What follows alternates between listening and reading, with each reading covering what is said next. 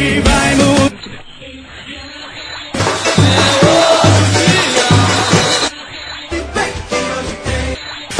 Hoje, hoje tem! Olá galera, hoje tem esporte e a gente está falando do encontro entre esporte e Atlético Goianiense, válido pela 15ª rodada da Série A do Campeonato Brasileiro. Eu, Celso Shigami, estou aqui com o maestro Cássio Zirpoli, também com o Rafael Brasileiro, para a gente analisar as nuances que antecedem aí esse encontro. E antes eu quero só lembrar que quinta-feira é dia de Ragu também, lá na Companhia do Chopp. Então hoje tem Ragu e meu amigo, veja só, eu sou suspeito para falar porque, apesar da minha ascendência nipônica, eu sou muito fã de comida italiana e ragu é um dos meus molhos prediletos, né?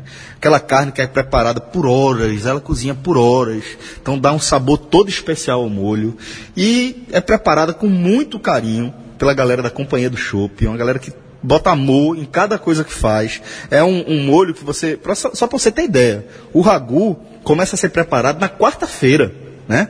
Então, é, é, um- uma, é uma arte, aquilo ali para mim é arte. Então, se você quiser conhecer, a gente lembra sempre. Você vai lá na companhia do Chopp, a partir das 19 horas, ragu- a mesa do Ragu está aberta, e a condição é mais ou menos a seguinte, galera. Você vai, vai lá tomar uma cervejinha, tomar um chopinho, o melhor chopp da cidade. Se sua conta chegar a R$19,90, o Ragu é 0,800. Rafa, Ou seja, ninguém paga ragu, né? ninguém paga Ragu. No fim das contas, ninguém paga Ragu. Eu, eu nunca lembro de ter, de ter pago e amanhã eu vou comer esse ragu, não quero nem saber. Amanhã é o dia do amigo, eu queria que vocês estivessem lá comigo, mas eu sei que a grande maioria vai estar trabalhando na cobertura do jogo, vai assistir o jogo. Aí depois se encontrando no podcast, eu comento com vocês como é que tava o ragu. Leva uma quentinha? Rapaz, vou conversar com o Miguel. Se ele liberar, a turma leva. Leva um quentinho, leva um A turma leva, leva uma quentinha. Bom, é, então vamos começar aqui a falar desse, dessa partida, maestro. Um encontro com o Atlético Goianiense, lanterna da competição, virtual rebaixado por João desde, sei lá que rodada, sexta rodada por aí. É, e um encontro onde o esporte, que depois de consolidar de fato uma reação, né? assim, Depois de quatro vitórias consecutivas, eh, com duas belas atuações fora de casa, não dá para a gente dizer que o time não está consolidando uma boa campanha. Mas o esporte precisa voltar a vencer para de fato se manter ali na briga na parte de cima da tabela, né, maestro? Primeiro, já que João está de férias, mas eu vou colocar uma estatística bem do estilo dele. É, o esporte nunca levou um gol do Atlético Goianiense. Maestro, logo você fazendo isso, maestro. Ganhou de 1 a 0 em 87, empatou na ilha em 0 a 0 em 2012 e ganhou no Serra Dourada de 1 a 0 Um gol de Hugo em 2012 também na volta. Acho que isso é, falando de cabeça aqui, é o quarto confronto da, na primeira divisão. Time que vem em baixa, é, não consegue não consegue reagir, não consegue reagir nem, nem mesmo em casa, está na lanterna, é, a médio prazo deverá continuar por lá. Então, na primeira divisão, eu costumo dizer essa primeira divisão, tirando o tipo Náutico 2013, vir- virou uma obrigação, porque a primeira divisão é que a gente usa a expressão conta de luz na Série B. Ou no estadual, é óbvio que existe conta de luz, mas na Série B a gente pode dizer, tipo, esse jogo é uma conta de luz. Na primeira divisão, eu não gosto de usar muito essa expressão, porque é, tem o próprio jogo da Chapecoense, Esporte Chapecoense. Era um jogo que teoricamente poderia ser fácil para o esporte e foi um jogo, foi um jogo terminou 3 a 0 mas o jogo onde o esporte encontrou uma dificuldade, sobretudo no primeiro tempo, e no segundo, o segundo gol só saiu aos 46 do segundo tempo, com o, com o terceiro saindo na, na sequência. Agora, esse Atlético Goianiense, ele dá todas as condições para que você exerça seu, exerça seu mando de campo. Ele, ele tende a ser rebaixado, a gente já a gente costuma dizer no podcast que se, se o Atlético Goianiense não for rebaixado, quem caiu é o esporte. Porque assim, ou algum outro clube, assim, a gente falando de esporte no podcast daqui, claro, mas, é, ou algum outro clube desse porte, porque... Alguém vai pagar o pato. Alguém vai pagar o pato porque não faz o menor sentido esse clube escapar. Não deverá escapar. E tá aí só para fazer o mal. É, é, nesse momento tá fra- é uma campanha muito fraca e o time é ruim. O esporte não está. Diego Souza e André tavam- estavam pendurados no, no jogo contra o Botafogo, não tomaram amarelo. Jogam, o Magrão deve continuar sendo poupado, então o esporte assim, vai com o- o- quase força máxima, tirando o, o goleiro, mas espera-se que o esporte não seja pressionado a ponto de precisar tanto de Agenor. Ronaldo Alves volta, o esporte é muito favorito para esse jogo. Não, tem, não dá para fazer um meio termo de, de relativizar. Eu só, eu só acho que a- o resultado não está garantido. Não, é, não, chega a ser uma, não chega a ser uma conta de luz, não. Mas um mínimo de, um mínimo de seriedade e o esporte tende a conquistar a sétima vitória, que o colocaria que, com uma, uma situação muito possível de terminar no G6. A gente só vai saber disso com os outros, justamente os outros dois jogos que acontecem na quinta-feira, com, com Fluminense e Cruzeiro envolvidos. É, Magrão de fato não joga, mas ele está vetado, ele eh, continua sem conseguir chutar, né? Ele que sentiu a musculatura da coxa no, no encontro com a Chapecoense.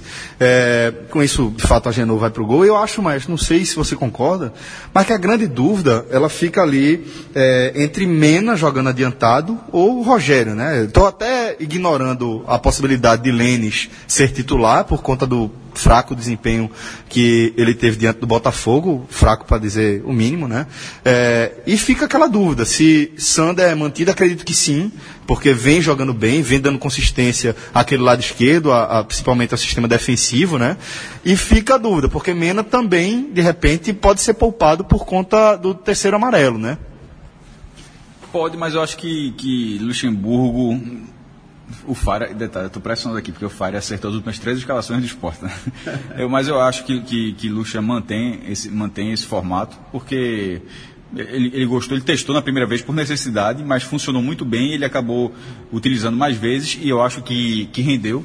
É, Rogério era para ter entrado no jogo contra o Botafogo. Assim, assim, claro que Lucha vai. Ele até deu na, entrevista que, a gente, que, só é questionado quando erra, mas assim, mas algumas, várias vezes ele tem soluções diferentes que dá certo também, mas que só obviamente só é questionado quando não dá certo. E meio que dando, que também dando a entender que obviamente que sabe que não deu certo contra o Botafogo, e não deu mesmo. Mas assim, o que chamou a atenção contra o Bota foi que o Rogério não foi utilizado e ele tem ido bem contra a Chapecoense. Considerando isso, eu acho que Mena está na frente dele, porque veja, é, Mena continuou, foi titular nos dois jogos, e o Rogério não foi sequer o substituto no segundo jogo do Botafogo. Eu, a, a, não sei se ele vai fazer um revezamento, porque o Oswaldo também não está apto para esse jogo, tá, tá, segue vetado. É, a parte de um revezamento, pelo que, que, pelo que desempenhou, eu manteria Mena, com o Rogério sendo o substituto imediato. Lênis, pela atuação que ele teve contra o Botafogo, vai duas casinhas para trás, fica, né, ele sempre tem duas casinhas para trás, uma casinha para frente, ainda mais uma, volta duas de novo e nunca sai do canto de fato. É, Rogério que, que nessa partida ele seja o substituto imediato, até porque não, não para uma questão de meritocracia, ele precisaria ser utilizado. A partida que ele teve contra a Chapecoense e contra o Coritiba, quando ele entrou e fez o gol, não faria sentido que ele não fosse utilizado contra o Bota e também não fosse utilizado contra, contra o Atlético Goianiense. Então, mas isso para ser utilizado durante a partida. Para começar, eu deixaria Mena. A minha dúvida em relação a Mena, concordo com você, com tudo que você falou. Minha única dúvida é o seguinte: o esporte ele tem um, um, um alto número de jogadores pendurados, né? Você já falou de Diego Souza, já falou de André. Acredito que para esses dois não deve ser um problema, porque é, tanto André quanto Diego Souza são jogadores experientes, apesar de André ser mais novo, mas é um jogador bastante rodado, bastante experiente. Pela posição, também não vejo grande risco dele tomar o terceiro amarelo, mas pela posição de Mena e pelo estilo de jogo de Mena, e a gente tem que lembrar sempre que apesar de Mena estar tá jogando como basicamente na ponta esquerda do esporte, é, por característica, Mena sempre foi um jogador mais reconhecido pela cobertura, um jogador que sempre teve muita força defensiva. No esporte, ele está mostrando que, tecnicamente, e sem a obrigação de ter que estar tá voltando o tempo todo para marcar, já que Sander está fazendo isso muito bem, é, ele está mostrando que ele consegue ser muito efetivo na frente. Então, por isso, corroboro com tudo que você falou em relação a Mena, ao mérito de ele é, poder continuar sendo titular. O, a único, o único senão aí é justamente essa questão do terceiro amarelo. É um jogador que, pela posição, é, é, é, nessa, nesse esquema, os pontas, né, de, dos dois lados, independente de ser lateral ou não, mesmo se jogar com Everton, Felipe do outro lado, é um jogador que precisa dar muita, muito combate. O esporte, é, quando está sendo atacado, Diego Souza e André, eles avançam para fazer uma primeira linha ali de bloqueio na saída de bola. E aí, os pontas, eles viram a primeira linha de marcação efetiva mesmo. Everton por um lado e Mena normalmente pelo outro.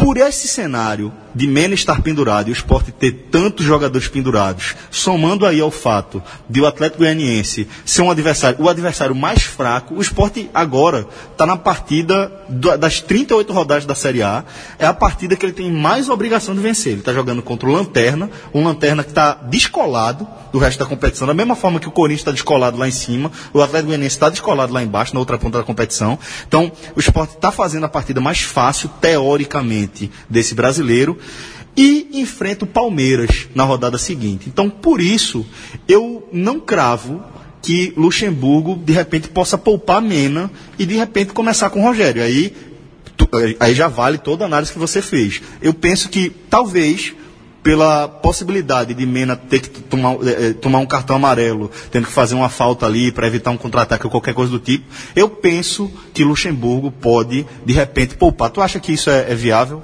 Não, eu, eu acho viável. Não, eu não cravei Mena, não. Só fiz uma, eu só fiz uma escolha. Mas eu, eu acho que, pela sequência de jogos que Mena vem tendo, e assim, da mesma forma como a linha que ele está adiantada, se ele seria. Se você acha que André e Diego Souza não tem tanto problema em relação, até pela experiência, para tomar esse amarelo, para matar um contragolpe.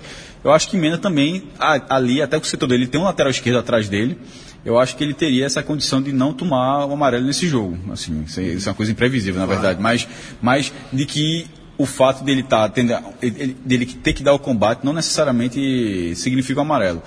E a minha escolha por ele, é óbvio que eu desconsiderei o amarelo, eu considerei o time. É, então a, a, dúvida, a única dúvida do Luxemburgo, é, na prática, não é o time, é se ele poupa ou não o amarelo. Pois é, pronto. É, agora, a, tirando isso, a tendência é repetir o time, né? Inclusive com a Genon no gol, com o retorno de Ronaldo Alves. Aí fica essa dúvida. O esporte teria é, Agenor no gol, na lateral direita, apesar de Samuel Xavier não vir fazendo uma boa partida, não vir fazendo, tendo bons desempenhos, acho que ele mantém Samuel Xavier, Raul Prata também não mostrou o suficiente para ser titular. A dupla de zaga volta a, a ter Ronaldo Alves e Durval ou Henrique, porque tem aquela questão da, da alternância, mas pelo que a gente vem observando, Durval é o zagueiro que Luxemburgo sempre opta por começar o jogo na Ilha do Retiro, então acredito que ele vai com Durval. Sander, na lateral esquerda. É, como, como vão ser dois jogos em casa, fica até a dúvida se, se tipo, se Durval joga essa, significa Henrique contra o Palmeiras, porque eu não colocaria. Tipo, se for para revezar, é, a, a, dupla com o Ronaldo Alves, com o jogo contra o Palmeiras, para mim seria com o Duval. A gente já teve até, eu fui até voto vencido no, no, no podcast, isso foi um tema lá. Mas só dizer, porque como você deu jogos seguidos em casa e vem sendo feito um revezamento, então, só para saber se essa escolha significa que o outro vai jogar o próximo. É, que, que, porque se fosse por isso, eu, eu, escolheria Duval contra o Palmeiras e Henrique contra o Atlético. Bem lembrado, bem lembrado, é verdade. De repente pode justamente ser isso. Ele começa com o Henrique justamente pelo fato de o Atlético Goianiense não, não representar um adversário tão forte, nem de longe, né? Como, como o Palmeiras, né?